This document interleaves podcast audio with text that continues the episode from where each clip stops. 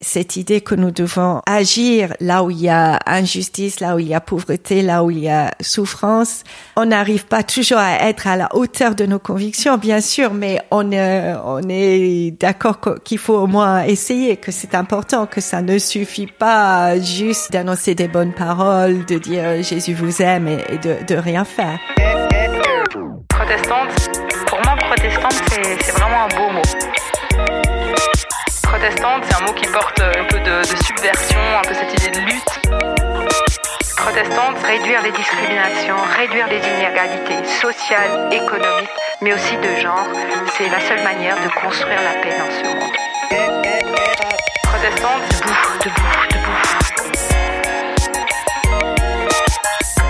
Que les femmes se fassent vraiment confiance parce que leur lumière, on en a besoin dans ce monde protestante, quand on a Dieu.e avec nous, eh ben on peut aller partout.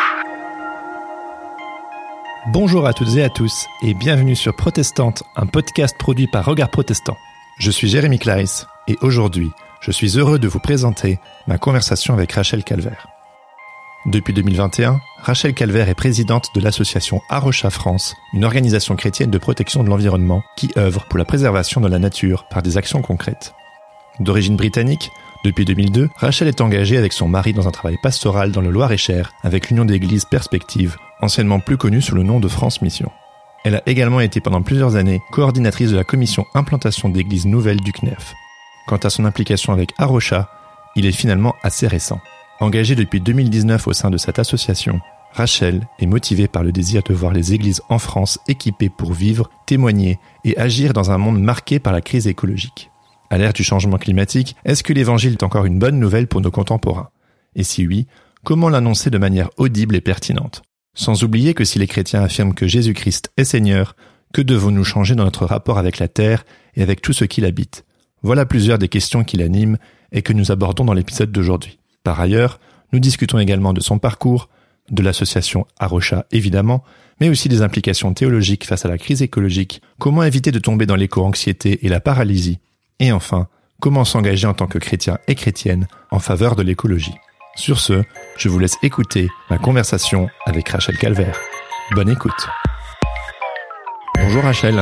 Bonjour Jérémy. Bienvenue sur Protestante. Merci de me consacrer euh, cette petite heure euh, avec moi. Euh, pour commencer, est-ce que tu pourrais te présenter de la manière que tu aimes et aussi nous raconter comment la foi chrétienne et notamment le protestantisme ont fait irruption dans ta vie Alors, j'ai 48 ans. Euh, je suis d'origine anglaise, mais j'habite en France depuis à peu près 25 ans et je suis mariée avec un pasteur protestant évangélique qui s'appelle Pierre euh, et maman de trois filles ados, ce qui est un grand plaisir, je dois le dire. Et je suis venue en France d'abord pour travailler avec les groupes bibliques universitaires. Euh, depuis l'adolescence, j'avais à cœur euh, de, travailler dans un, contexte de mission chrétienne, d'église, et j'ai beaucoup apprécié en étant étudiante le, ministère, l'apport de, des groupes bibliques universitaires. Donc c'était euh, logique pour moi de commencer par là. Et j'aimais beaucoup la France euh, et le français, donc euh, je me suis dit pourquoi pas en France? Qu'est-ce qui te plaît dans le français? C'est une belle langue et puis la culture. Euh, c'est un beau pays aussi avec des, des paysages incroyablement variés. J'avais commencé mes études avec avec de l'histoire, donc l'histoire de la France, l'histoire française m'intéressait beaucoup aussi. Et tu es née dans une famille chrétienne ou comment comment le protestantisme est arrivé dans ta vie? Je suis née dans une famille de pasteurs, pasteurs baptistes. Donc c'était mes parents euh, les premiers transmetteurs de la de la foi. C'était à travers eux que euh, j'ai reçu cet héritage chrétien et, et protestant. Et ouais, assez rapidement, je pense vers l'âge de 4-5 ans, c'est devenu une démarche personnelle aussi, même si bien sûr dans l'enfance on est on est beaucoup dans le, le mimétisme, mais c'est un long chemin pour pour s'approprier la foi pour pour soi-même. Mais voilà, c'était à la fois la communauté locale et, et mes parents qui m'ont beaucoup influencé. Il s'est passé quoi à 5 ans? Je me souviens que j'avais demandé à mon père si on pouvait prier ensemble parce que c'était un milieu évangélique, donc j'avais j'avais entendu que on ne n'est pas chrétien, que c'est important à un moment donné de faire une une démarche personnelle de foi. Donc j'ai dit à mon père j'aimerais bien accepter Jésus. Je me souviens, on s'est assis en bas de l'escalier dans la maison et je, pleurais. Je sais pas trop pourquoi je, je pleurais. Je crois pas que j'étais spécialement triste, mais un peu émue. Euh, et, et, il m'a accompagnée. On a prié ensemble. J'ai euh, j'ai demandé à, à Jésus de d'être mon sauveur, mon Seigneur. Et voilà, c'était parti. Let's go. Oui, tout à fait. Alors, euh, Aujourd'hui, tu es euh, présidente de Arocha, qui est une organisation de protection euh, de l'environnement. Vu qu'on parle de l'enfance euh, ou l'adolescence d'ailleurs, à quel moment éventuellement cette sensibilité à la question écologique est, est apparue dans ton cheminement? Je me souviens d'un moment clé ou d'un livre qui était important pour moi en tant qu'enfant. Je sais plus qui m'a donné ce, ce livre et c'était l'histoire d'une petite fille qui habitait dans une, une belle euh, vallée entourée de montagnes, entourée de, de nature. Et puis, il y avait des gens qui sont venus, qui ont pollué, qui ont jeté des déchets, qui ont détruit les arbres. Et cette petite fille Xenia était, était très triste et avait entrepris de euh, d'agir, d'interpeller le maire, les, les gens de la vallée euh, pour, pour nettoyer, pour restaurer cette vallée. Il y avait un, un regard chrétien aussi dans l'histoire que euh, on parlait aussi du fait que c'était la création de Dieu. Je sais pas qui a publié ce livre, mais c'est un livre qui qui m'a marqué enfant. À la fois, je trouvais ça très triste, l'histoire de, de la pollution et la, destruction, mais joyeux à la fin que cette petite fille a, a pu agir.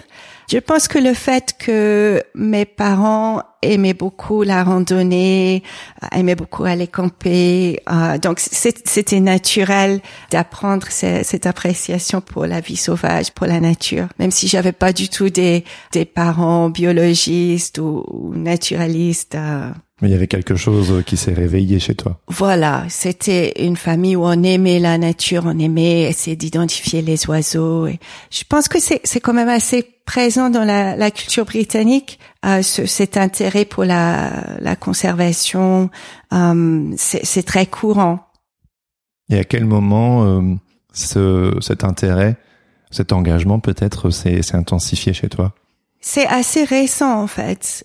Je pense que dans les années entre-temps, l'écologie, la crise écologique, ça a toujours été un sujet qui, il m'a semblé important d'inclure ce sujet dans l'enseignement, dans, dans, un contexte d'église, euh, que ce soit avec les jeunes, avec les adultes. Donc, euh, avec mon mari, on, on, a toujours essayé de prendre ce sujet en compte et de le prendre en compte pour, pour notre vie aussi. Et un moment qui était important pour moi, c'était quand j'étais bénévole avec l'association Artisans du Monde, association qui est plus focalisée sur le commerce équitable. Mais quand on réfléchit sur les injustices dans le commerce mondial, on touche forcément aux questions écologiques aussi. Et du coup, ce, ce temps avec Artisans du Monde m'a beaucoup sensibilisé à mes propres choix de vie et, et, de consommation et aux questions, aux aspects plus politiques aussi de, de la crise écologique. Mais mon engagement avec Arocha date seulement de 2019 euh, et c'était à travers une, une rencontre avec euh, le directeur national qui m'a parlé de ce que l'association avait envie de développer dans les relations avec les églises. Euh, je connaissais Arocha, je recevais les, lettres de nouvelles d'Arocha depuis de nombreuses années, mais étant pas biologiste, étant pas naturaliste, je je voyais pas trop comment moi je pourrais m'impliquer jusqu'à ce que Jean-François Mouot, le, le directeur, m'explique que à, Rocha était à une saison dans, dans, sa vie où il y avait une grande envie de développer la réflexion théologique et l'implication avec euh, les unions d'églises, les églises locales. Et comme c'était plus mon monde, je me suis dit tiens, c'est le moment, j'ai envie de participer à ça. Euh, c'est quelque chose qui me semble important. Euh, oui, c'est vrai qu'on a oublié de le mettre euh, que dans ton parcours, tu as aussi tout un parcours euh, théologique également, que c'est ce bagage-là que tu as. Oui, oui. Donc, j'avais parlé de, des groupes bibliques universitaires et, et cette expérience de d'ouvrir la Bible avec avec des étudiants parfois des étudiants déjà engagés dans la foi chrétienne, des fois des, des étudiants pas croyants ou, musulmans ou avec des, des, parcours différents. Cette expérience m'avait donné envie de, de, me former théologiquement. Donc, euh, je suis partie d'abord en Angleterre et j'ai choisi de faire ma licence dans un contexte pas mal axé sur la, la, mission transculturelle. Donc, on faisait de la théologie biblique, mais on faisait aussi un peu d'anthropologie sociale, un peu, un peu de sociologie pour euh, réfléchir vraiment sur l'articulation entre entre la foi chrétienne et, et, les enjeux de la société aujourd'hui euh, et les questions transculturelles aussi. Et du coup, tu t'es emparé euh, notamment avec euh, Arocha de ce sujet euh, de l'articulation théologique, écologie, donc du coup cet engagement euh, avec Arocha. Oui, euh, parce que mon engagement avec Arocha était d'abord dans le développement de, euh, du programme ambassadeur. À ce moment-là, en 2019, Arocha était juste en train de, de développer un réseau de, de personnes qui pouvaient parler des enjeux foi et écologie dans leur église, euh, dans des événements chrétiens, euh, dans d'autres contextes. Et on avait à cœur de trouver, d'identifier ces personnes et puis aussi de euh, de proposer des formations, de proposer de la de, la réflexion pour les permettre à, à approfondir leur, leur engagement et puis surtout à à voir les passerelles entre leur foi chrétienne et leur engagement écologique, parce que très souvent il, s'agissait de personnes qui qui étaient déjà engagées sur le plan écologique, euh, déjà engagées aussi sur le plan de la foi, mais mais parfois c'était un peu deux choses distinctes. Ils avaient peu de ressources pour réfléchir les liens entre les deux. Euh, et, et, pour réfléchir les, les implications de, de leur conviction chrétienne pour la vie dans le moment où nous nous trouvons en, plein en plein crise écologique. Donc tu, tu viens un petit peu d'y répondre et est-ce que tu peux continuer de, à développer euh, c'est quoi Arocha, ce que vous faites, votre mission, vos, vos activités? Mm-hmm. Alors Arocha existe depuis 1983 et c'était fondé au, au Portugal par un, un pasteur d'origine britannique et, et son, son, épouse. Et leur, leur intention euh, avait été d'être euh, d'être missionnaire transculturel en Afrique au départ. Euh, ils avaient ils avaient un projet en ce sens. Euh, en même temps, il se, il se, trouvait que le que le mari Peter Harris était ornithologue amateur enthousiaste euh, dans son temps libre. Il aimait beaucoup observer les, les, les, oiseaux, passer pas mal de temps avec avec des gens impliqués dans la conservation, des naturalistes. Et c'était un jour quand il était euh, sur la côte, je pense du pays de Galles, dans un petit centre où les, les ornithologues se réunissaient. Euh, c'était très convivial et les gens passaient du temps ensemble en, en soirée. Et, cette idée lui est venue en parlant avec quelques amis. Ce serait vraiment formidable euh, d'avoir un centre chrétien euh, où à la fois on étudie euh, la, la nature, on, on, prend soin de, de la création de Dieu, et puis on accueille aussi des personnes qui sont qui sont intéressées par la science, mais qui sont aussi en recherche spirituelle. Il était pas mal inspiré par le travail d'un Américain qui s'appelle Francis Schaeffer hmm. en Suisse avec euh, l'abri. Et il a commencé avec sa, son épouse Miranda à un centre dans le sud du, du Portugal. Um, et c'était à une époque où la côte de, du Portugal était, était en train d'être euh, bétonnée à un rythme assez, assez effrayant. Donc, ils, ont pu établir un, un centre d'études scientifiques et d'accueil euh, et contribuer à la, à la préservation d'un estuaire, d'un écosystème qui était encore relativement, relativement intact. C'était assez rare à, à, cette époque dans, la, dans les années 80 et puis 90 d'avoir des, des, des projets euh, où on considérait que prendre soin de, de, la création faisait partie de la mission chrétienne, faisait partie de, de, la mission de l'Église. Euh, c'est un peu souvent mis euh, au second ou voire euh, beaucoup plus loin au second plan. Oui, oui, oui. Bien sûr, il y avait des précurseurs qui, qui réfléchissaient déjà à ces questions, mais pour la grande majorité des, des chrétiens, c'était pas à l'ordre du jour. Comment tu expliques ça? Que c'était pas à l'ordre du jour C'est vraiment une, une question intéressante et je, je pense que nous sommes toujours un peu comme des poissons de, dans l'eau par rapport à, à l'ambiance culturelle de notre époque.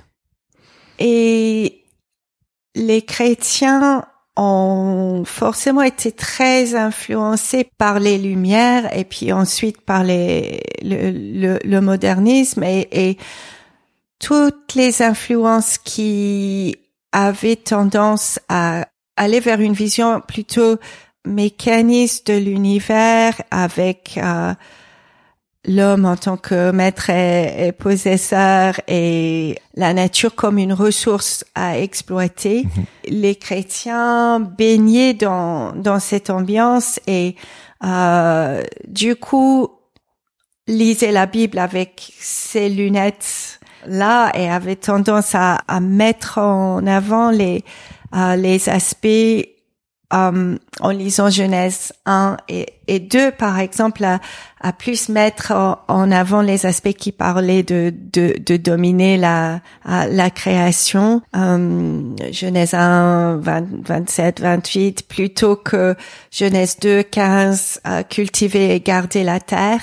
Donc, les aspects de des récits bibliques qui résonnaient bien avec avec une... une vision du monde assez capitaliste finalement. Tout à fait, avait tendance à, à, être plus visible hmm. euh, pour, pour la grande majorité des, des, chrétiens. Il y a toujours eu des exceptions et ces dernières années, comme il y a il y a eu un éveil par rapport au, au, danger de, de, de, ce système et de, de cette surexploitation de, de la terre, c'est plus facile pour nous chrétiens de, de voir, de redécouvrir les, les éléments dans, dans les textes bibliques qui, qui nous rappellent notre petitesse, qui nous rappellent que euh, nous sommes d'abord des créatures avec les autres créatures que nous faisons partie de cette communauté de, de la création. Ces textes ont toujours été là. Ah, mais c'était difficile pour nous de les de les voir. Euh, On parle d'écothéologie aujourd'hui. C'est quoi les écothéologies? Alors, ça, c'est, c'est un terme qui peut être utilisé de, de différentes manières dans, dans différents contextes. Et c'est, c'est un terme que j'utilise pas beaucoup parce que... Moi, je connais pas très bien, c'est pour ça que je te pose la question. Hein. C'est souvent euh, développé dans une, une lignée de d'interprétation biblique euh, influencée par des lectures marxistes théologie de de la libération et ouais une branche de de de, de cette histoire et en tant que en tant que chrétienne évangélique je suis pas convaincue par tout ce qui mmh. tout ce qui vient par par ce courant D'autres dans les milieux où, où, je où je suis vont utiliser le terme écothéologie simplement pour pour parler d'une d'une lecture des textes euh, qui est sensible aux enjeux euh, des, des relations entre l'humain et le et le, le, non humain ah et la oui la responsabilité confiée à l'être humain par par Dieu et pas nécessairement avec avec ce prisme plus marxiste de oui, euh, des enjeux de pouvoir. Mais en tout cas, j'entends ce désir de de se réapproprier les textes avec aussi des nouvelles lunettes et le fait de prendre soin de la nature et de le remonter dans l'agenda chrétien. J'ai lu notamment dans un article que tu as écrit pour Réformer écologie et solidarité où tu dis justement que euh, les chrétiens devraient être en première ligne et que c'est pas euh, euh, c'est pas une distraction de l'évangile mais au contraire que c'est une manière de d'aimer Dieu, d'aimer son prochain et de s'occuper de notre habitat terrestre et c'est vrai que parfois on peut peut-être avoir tendance à se préoccuper de l'esprit, du spirituel au détriment du matériel et quelque part, c'est cette réconciliation-là que, que, que, tu défends. Oui, tout à fait. Je pense que nous sommes dans un, contexte aujourd'hui où c'est clair que nous ne pouvons pas vraiment aimer notre prochain sans se préoccuper euh, des questions climatiques, des questions d'épuisement de, ressources, de pollution, parce que il est clair que notre train de vie occidental contribue malheureusement au, creusement des, inégalités et à la destruction des moyens de, de subsistance de d'autres personnes qui sont nos frères et sœurs en, en, humanité avec qui nous partageons cette terre.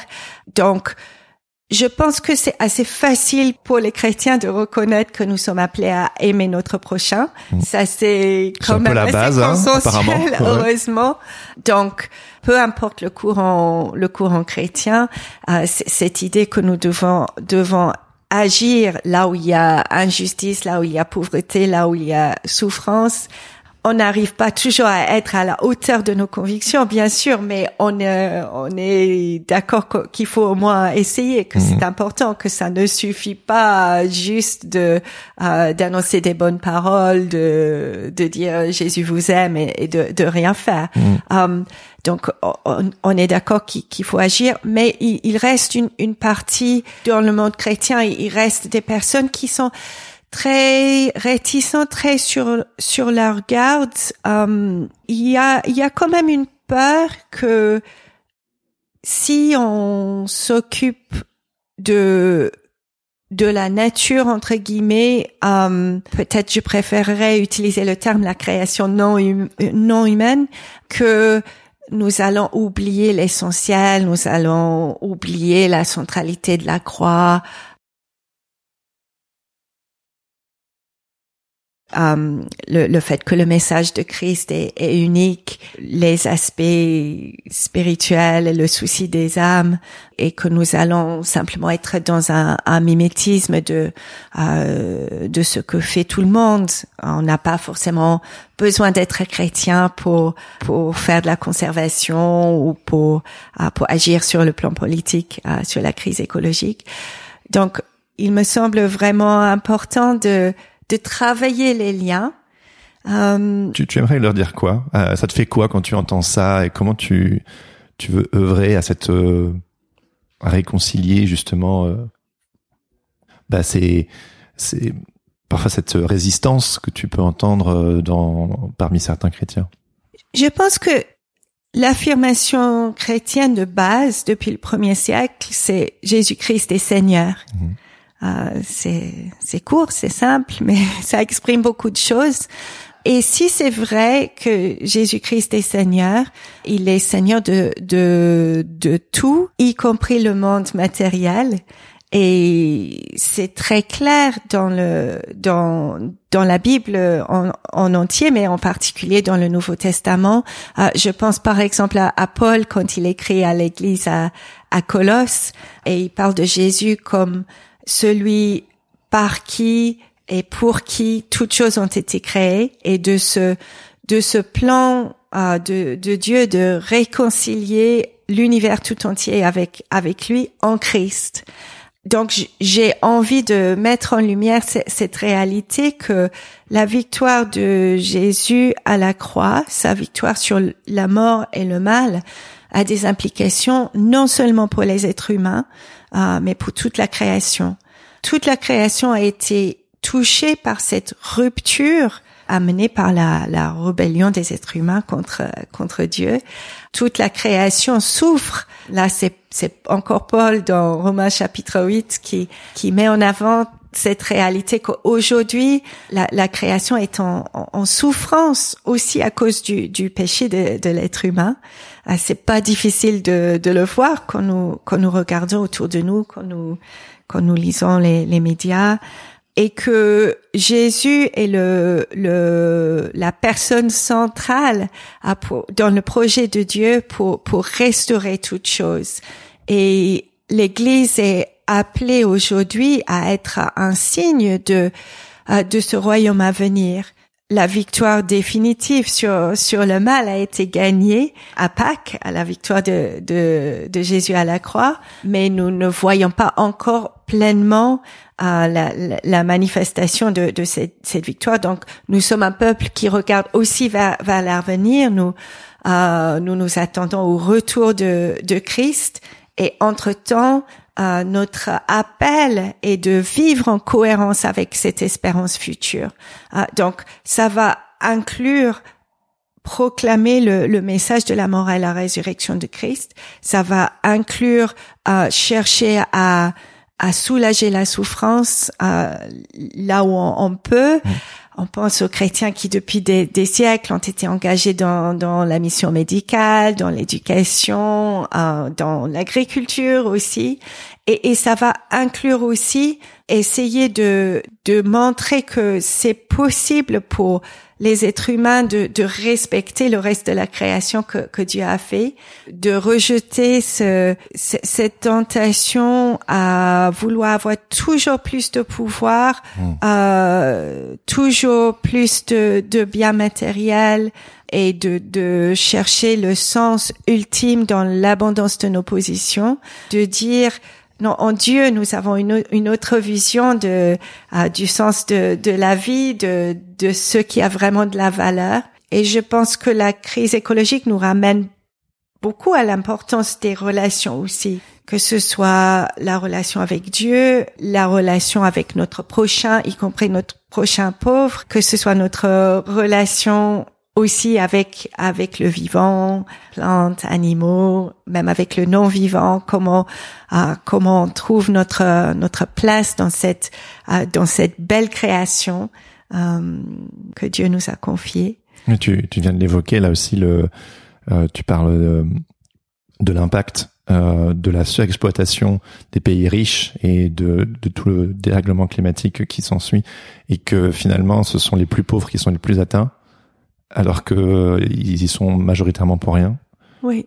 Et euh, je sais que c'est aussi un sujet qui te qui te travaille. Oui.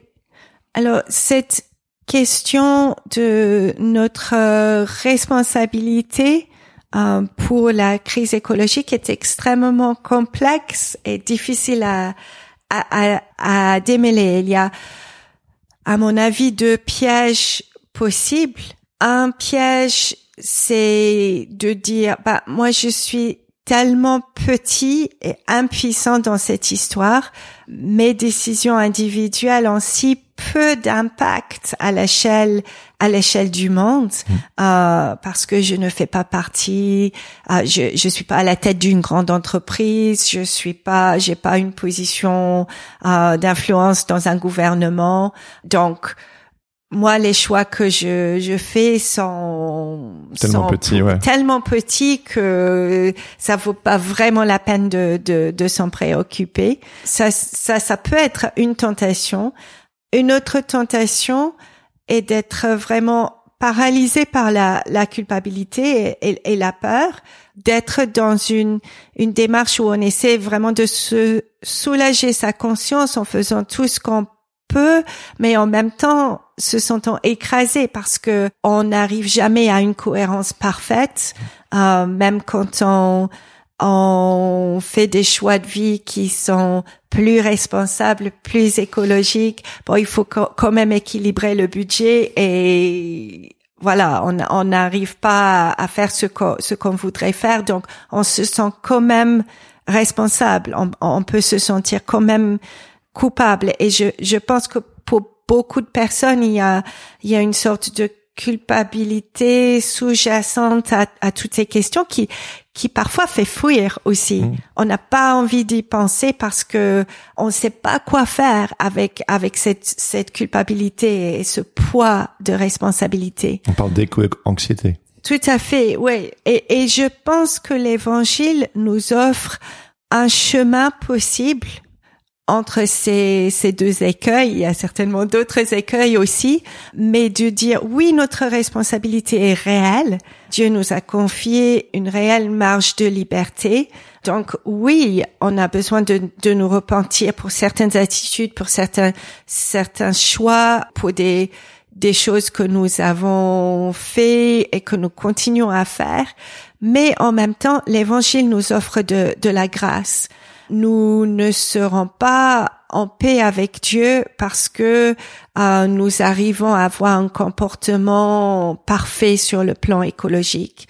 Euh, nous sommes en paix avec Dieu parce que Jésus a payé pour nos péchés à la croix et, et il nous permet maintenant de, vivre dans, cette liberté de d'avancer pas à pas, d'avoir la joie de participer à la, mission de Dieu dans ce monde, à cette mission de restauration et de réconciliation. Mais de pas paniquer du fait que notre part est petite, que, notre contribution est modeste, ah, parce que notre espérance ultime n'est pas dans nos propres euh, actions, c'est c'est dans l'intervention de, de Dieu lui-même, notamment dans la personne de, de Jésus-Christ. Intervention passée, mais aussi intervention future. Et je, je pense que cela permet une certaine liberté, une certaine joie même au milieu de la tristesse et l'inquiétude qui est réelle. C'est un paradoxe qu'on vit. Oui. Et comment, du coup, euh, donc j'entends hein, donc le l'évangile, la bonne nouvelle, qui offre cette liberté pour se mettre en mouvement et se responsabiliser. Et concrètement, comment euh, moi, par exemple, je sais que la question écologique, c'est finalement euh, une réflexion assez récente. Euh, voilà, j'ai un style de vie urbain, j'ai deux enfants en bas âge, j'ai mon travail, j'ai mes soucis, j'ai la tête dans le guidon, je me sens très dépassé par plein de choses et peut-être pas suffisamment euh, éduqué également sur la question parce qu'en effet elle est complexe. Comment on peut s'éduquer euh, sans tomber dans cette sorte euh, d'éco-anxiété totalement paralysante, sachant que parfois notre quotidien est déjà très épuisant, et comment concrètement se mettre en, action à notre échelle individuelle et collective Ça fait beaucoup de questions, mais... Oui, mais de, bonnes questions. Um, je pense que pour moi, c'est utile juste de poser la question quel est le prochain pas pour moi? Il y a tellement de choses que j'aurais envie de changer, que j'aurais envie de, de vivre différemment et c'est impossible de les, les changer tous en même temps. Donc, je pense pour la majorité d'entre nous, il y a probablement certaines choses que nous avons déjà fait évoluer, que ce soit au niveau de, de notre alimentation, nos choix de transport, etc. On, la majorité d'entre nous essaie de, de cheminer à, à, notre manière, mais simplement de, de dire, OK, quel est le prochain pas pour moi et mon mari récemment par exemple? C'était une, réflexion par rapport à l'isolation dans, notre maison à, Blois où on habite. Des questions pas faciles parce que parfois c'est des investissements assez important sur le plan financier. et Il faut, faut calculer l'efficacité, euh, qu'est-ce qui est vraiment utile, qu'est-ce qui est prioritaire de euh, de faire. Pour pour d'autres, ça ça peut être cette question est-ce que finalement on peut euh, vivre sans voiture? Si on avait une voiture euh, personnelle, familiale euh, Est-ce qu'on est au stade où on peut maintenant faire faire sans? Nous, nous avons encore une, une, une voiture dans notre famille. Nous nous n'avons pas franchi cette étape là. Mon mari étant pasteur dans une zone assez rurale, c'est c'est difficile de de trouver des des solutions qui qui puissent fonctionner. Donc plutôt que de d'être écrasé par la, la masse des choses qu'on pourrait faire et de se décourager parce qu'on est moins loin sur le chemin que telle ou telle autre personne, de dire ok. Et, puis si on est chrétien, de, de poser cette question de, devant le Seigneur. Seigneur, quel est le prochain pas pour moi? Oui, qu'est-ce que qu'est-ce que tu me demandes de de mettre en place? Et je pense que l'aspect relationnel est, est, important aussi parce que ce, parfois c'est des choix qui coûtent de l'argent, qui prennent du temps, qui, qui nous complexifient la, la vie un petit peu.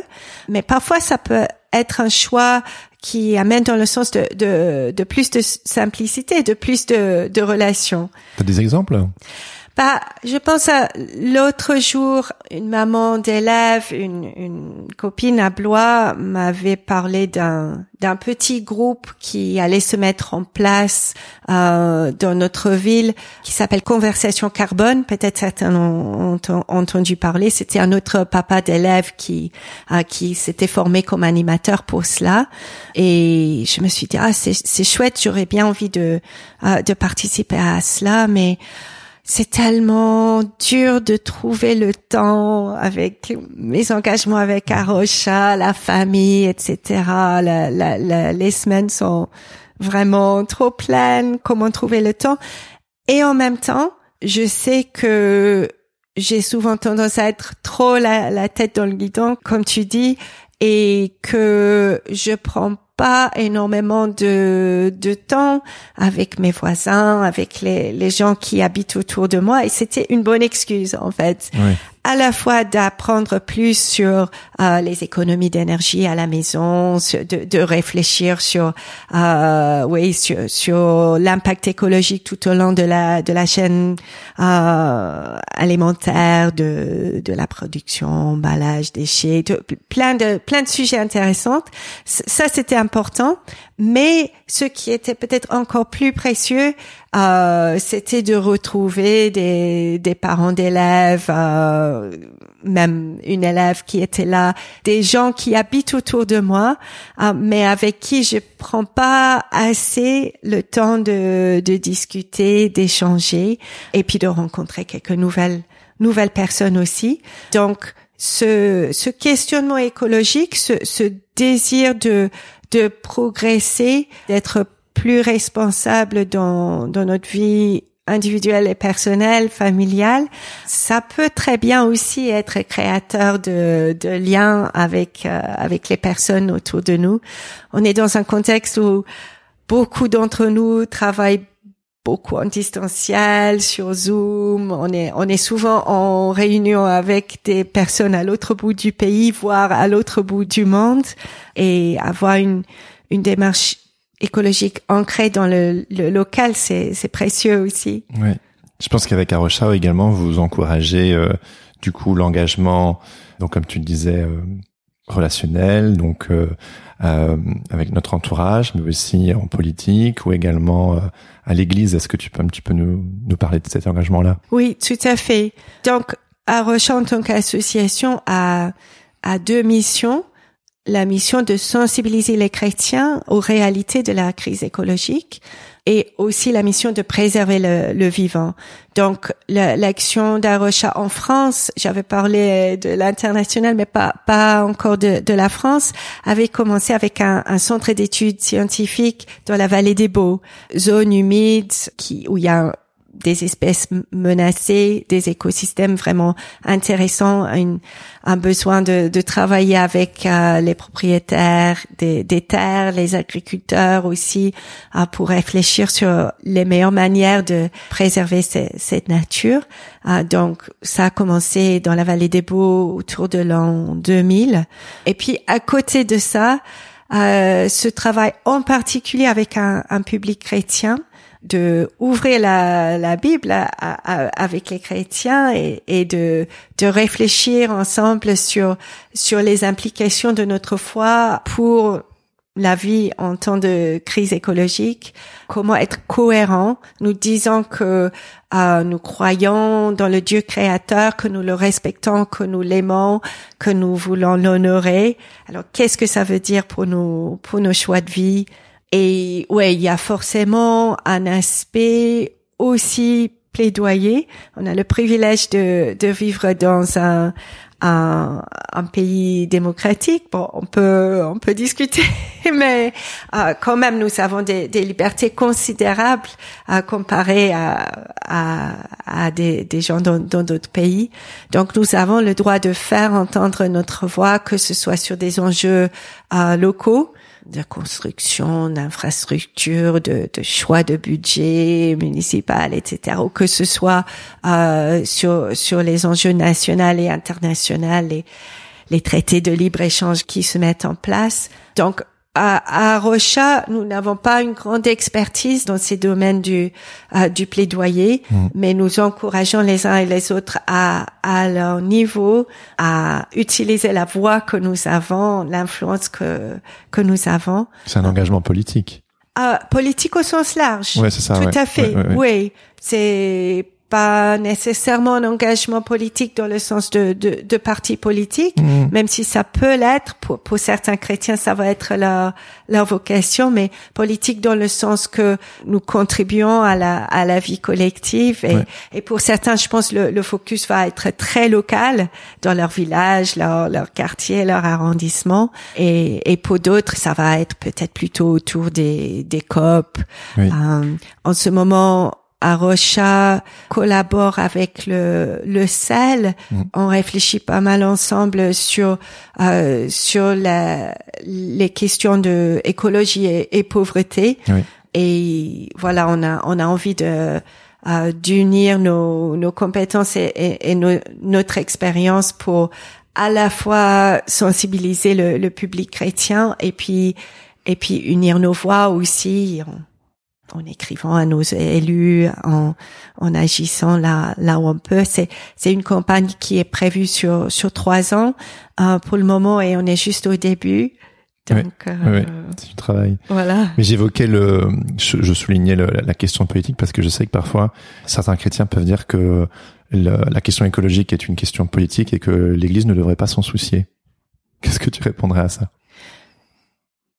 Je pense que c'est une question de vie et de mort pour les êtres humains et pour les autres euh, êtres vivants.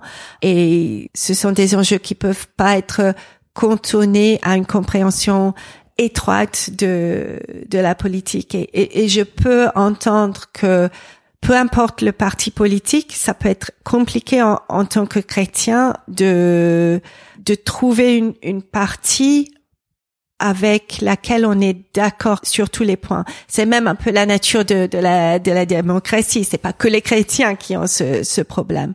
Donc, pour cette raison-là, tous les chrétiens n'a- n'auront pas le, le désir ou le, la conviction de euh, de s'engager en politique euh, dans dans le sens de de soutenir tel ou tel parti. Ça je peux comprendre et, et entendre.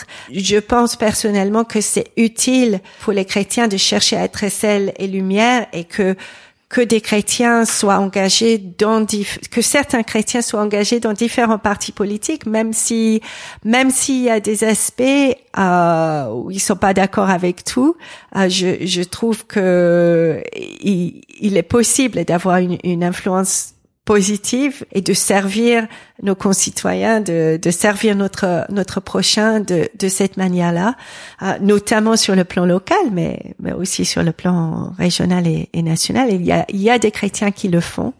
Je pense que on a peur de se salir les mains parfois en tant que en tant que chrétien. C'est très difficile de s'engager en politique sans être critiqué, mais même soi-même, sans parfois faire des, des, des compromis ou qu'on peut regretter. C'est très difficile de de rester dans une sorte de, de pureté totale. Et les questions sont complexes. Tout le monde n'est pas appelé à, à cela, mais je, je reste convaincue que certains le sont. Et pour revenir à ce qu'on avait dit tout à l'heure sur la grâce de la grâce de Dieu, si on se salissait jamais les mains, on n'aura, on n'aurait pas besoin de de la grâce Exactement, quelque part. oui. Nous sommes des êtres imparfaits et, et- et Dieu le sait et il nous aime et il nous demande d'avancer quand même, et pas de pas de rester paralysé Oui. euh, par ce, ce- cette peur que si on s'engage, on va forcément se compromettre. Euh, Oui, c'est une, c'est quelque part euh, le message christique, c'est une force qui nous. On sait qu'on est faillible, mais cette faillibilité ne devrait pas nous empêcher de nous mettre en action et d'agir et de prendre notre responsabilité face, euh, notamment à cette crise qui est. Si on fait rien, euh, on, on va droit dans le mur, quoi. Oui, et il est possible, même même si on s'engage et puis on se rend compte qu'il faut corriger le tir, que notre en- engagement a été a été imparfait, qu'on a fait des erreurs, Bien sûr. C'est possible et, et je pense que c'est important en tant que chrétien de de, de vivre euh, cette liberté aussi dans l'engagement d'avoir je sais pas si le droit à l'erreur c'est le c'est la bonne expression Oui, mais je vois ce Euh, que tu veux dire. il y a, il y a quand même un paradoxe parce que parce que je suis convaincue que Jésus lui-même a vécu sur cette terre et il n'a pas péché. Et pourtant, il s'est sali les mains. Il s'est impliqué profondément dans la, vie humaine, dans les réseaux de relations humaines où tout n'était pas clair, tout n'était pas propre, c'était complexe. Mais en fait, il était différent de nous parce que ce mal qui était autour de lui ne trouvait pas de résonance dans son propre cœur.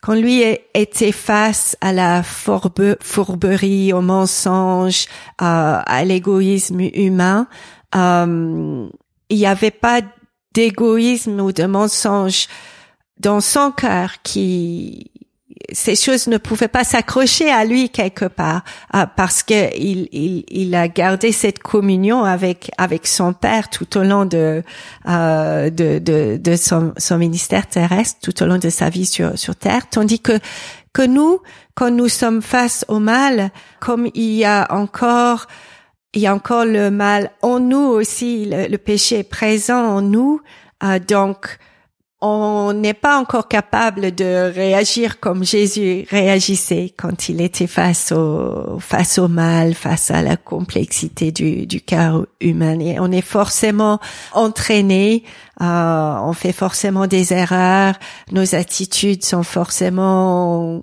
Oui. décalées. Il y a un truc qui m'avait touché sur le blog euh, Foi et écologie, je pense, euh, que, qui est aussi un peu relié à Rocha. C'était euh, une petite citation comme ça qui disait que mieux valait se mettre en mouvement parce qu'on est motivé par l'amour que parce qu'on est motivé par l'angoisse. Oui, Alors j'imagine que les deux sont liés hein, quand même. C'est l'angoisse qui nous fait prendre conscience, mais que l'angoisse comme moteur ne peut nous amener que... Enfin, l'amour est, est plus fort. Ça paraît bateau dit comme ça, mais en réalité... euh, Oui, très très souvent l'angoisse va nous amener vers l'épuisement.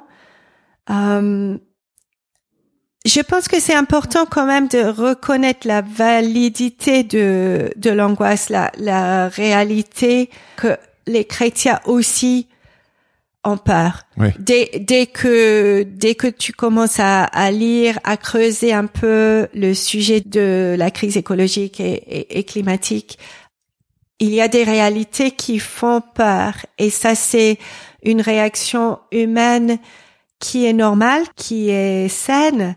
Euh, C'est se préserver finalement la peur. La peur c'est c'est un message que nous envoie notre cerveau pour dire attention tu vas te cramer. Donc euh, la peur quelque part elle est bonne. Oui, dans, dans une certaine mesure, et si on reste pas bloqué à ce Exact. à ce stade, euh, la, la peur est saine effectivement quand elle met en mouvement, mais elle peut devenir paralysante. Elle peut elle peut nous pousser à à nous fermer sur nous-mêmes aussi.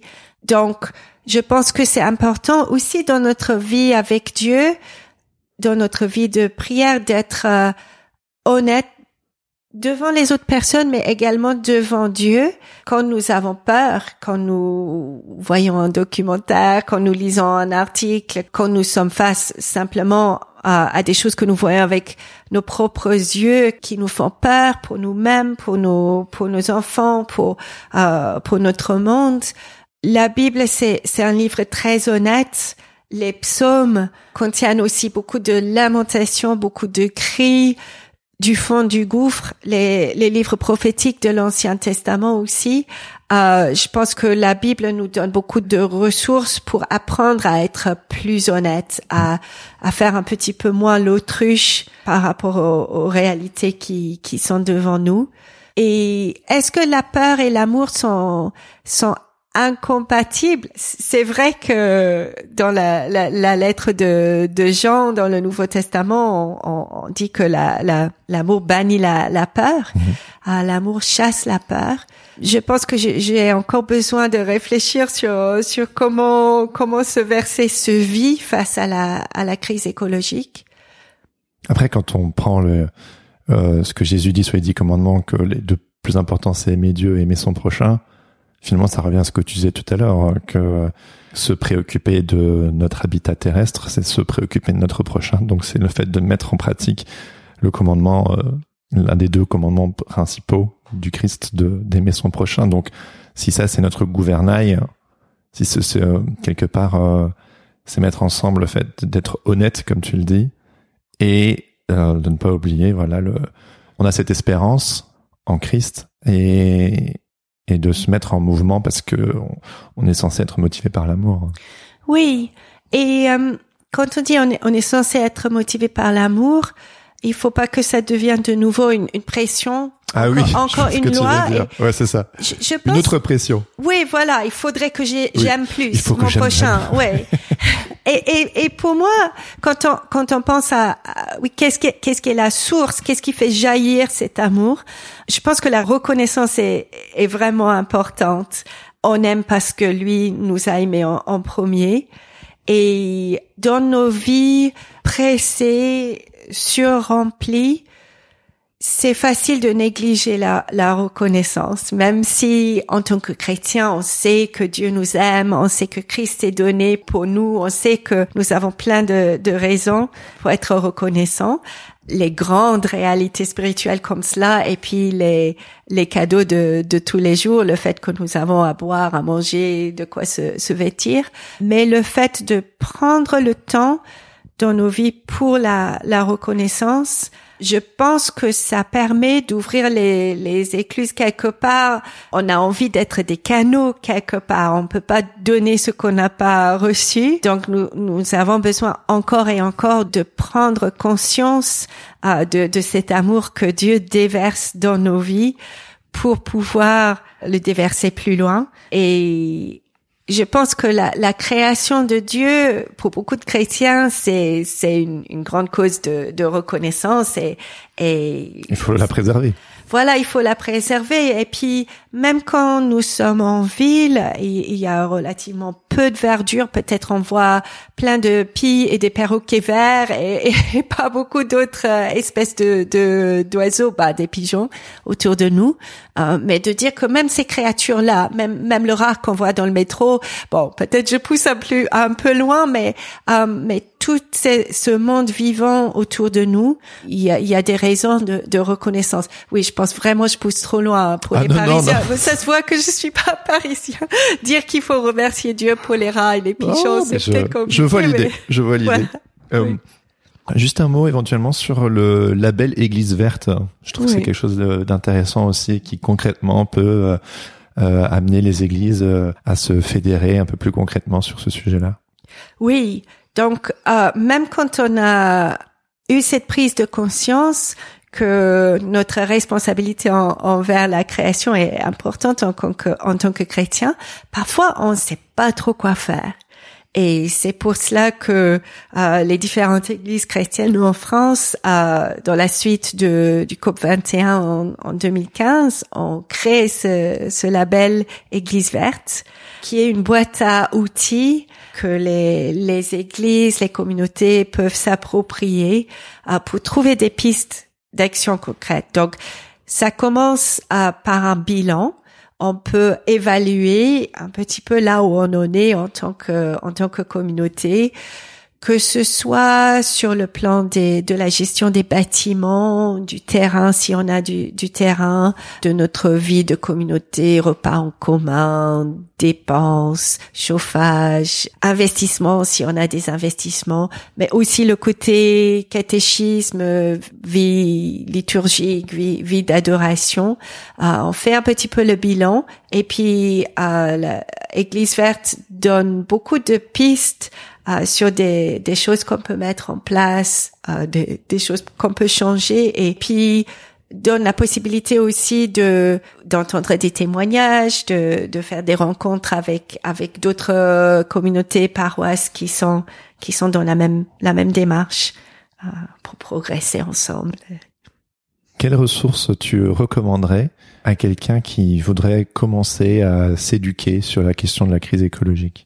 Je pense qu'un très bon livre de départ sur ce sujet, c'est Dave Buckless, Dieu, l'écologie et moi. J'aime bien le fait qu'il fait un petit survol de la Bible et il commence avec avec Genèse, mais il s'arrête pas là parfois on, on, on, parle bien de, de, la Genèse, mais on va pas beaucoup plus loin. Il, il parle aussi de, de la relation de Dieu avec le peuple d'Israël, du ministère de, de Jésus, euh, de, de la mission de l'Église aussi, et de notre espérance future en tant que en tant que chrétien. Et puis il donne des exemples très pratiques aussi de oui des, des changements dans, dans sa propre vie, la vie de, de sa famille. Donc c'est une, une bonne introduction. Parfait. Qu'évoque pour toi le mot protestante? Je pense que ces particularités de l'attachement aux Écritures et à l'autorité de Dieu à travers les Écritures, attachement à l'importance de la croix, à la centralité de euh, la mort et de la résurrection de de Jésus pour notre foi et pour notre vie aujourd'hui ce seraient des éléments importants pour moi. Merci beaucoup Rachel. Merci beaucoup Jérémy. C'était ma conversation avec Rachel Calvaire. Un grand merci à Rachel pour son temps, son regard et son expertise. Si cette conversation vous a interpellé, n'hésitez pas à le lui dire ou à consulter le site internet d'Arocha France pour de plus amples informations. Ce podcast est produit par Regard Protestant qui propose chaque jour un regard sur l'actualité vue par les médias protestants. Pour en savoir plus, visitez www.regardprotestant.com. Si cet épisode vous a plu, n'hésitez pas à le partager avec vos amis, à mettre 5 étoiles sur Apple Podcast ou à laisser un commentaire sur Spotify. Ça aide vraiment le podcast à se faire connaître de plus en plus. Vous pouvez également m'écrire pour me faire part de vos retours ou me faire des suggestions d'invités sur le compte Instagram at protestante-du-bas podcast. Vous retrouverez toutes les informations dans les notes de cet épisode. Je termine en remerciant Laurent Bazar pour l'habillage sonore de ce podcast. Sur ce, je vous donne rendez-vous dans deux semaines pour un nouvel épisode. En attendant, bonne semaine à toutes et à tous. Ciao ciao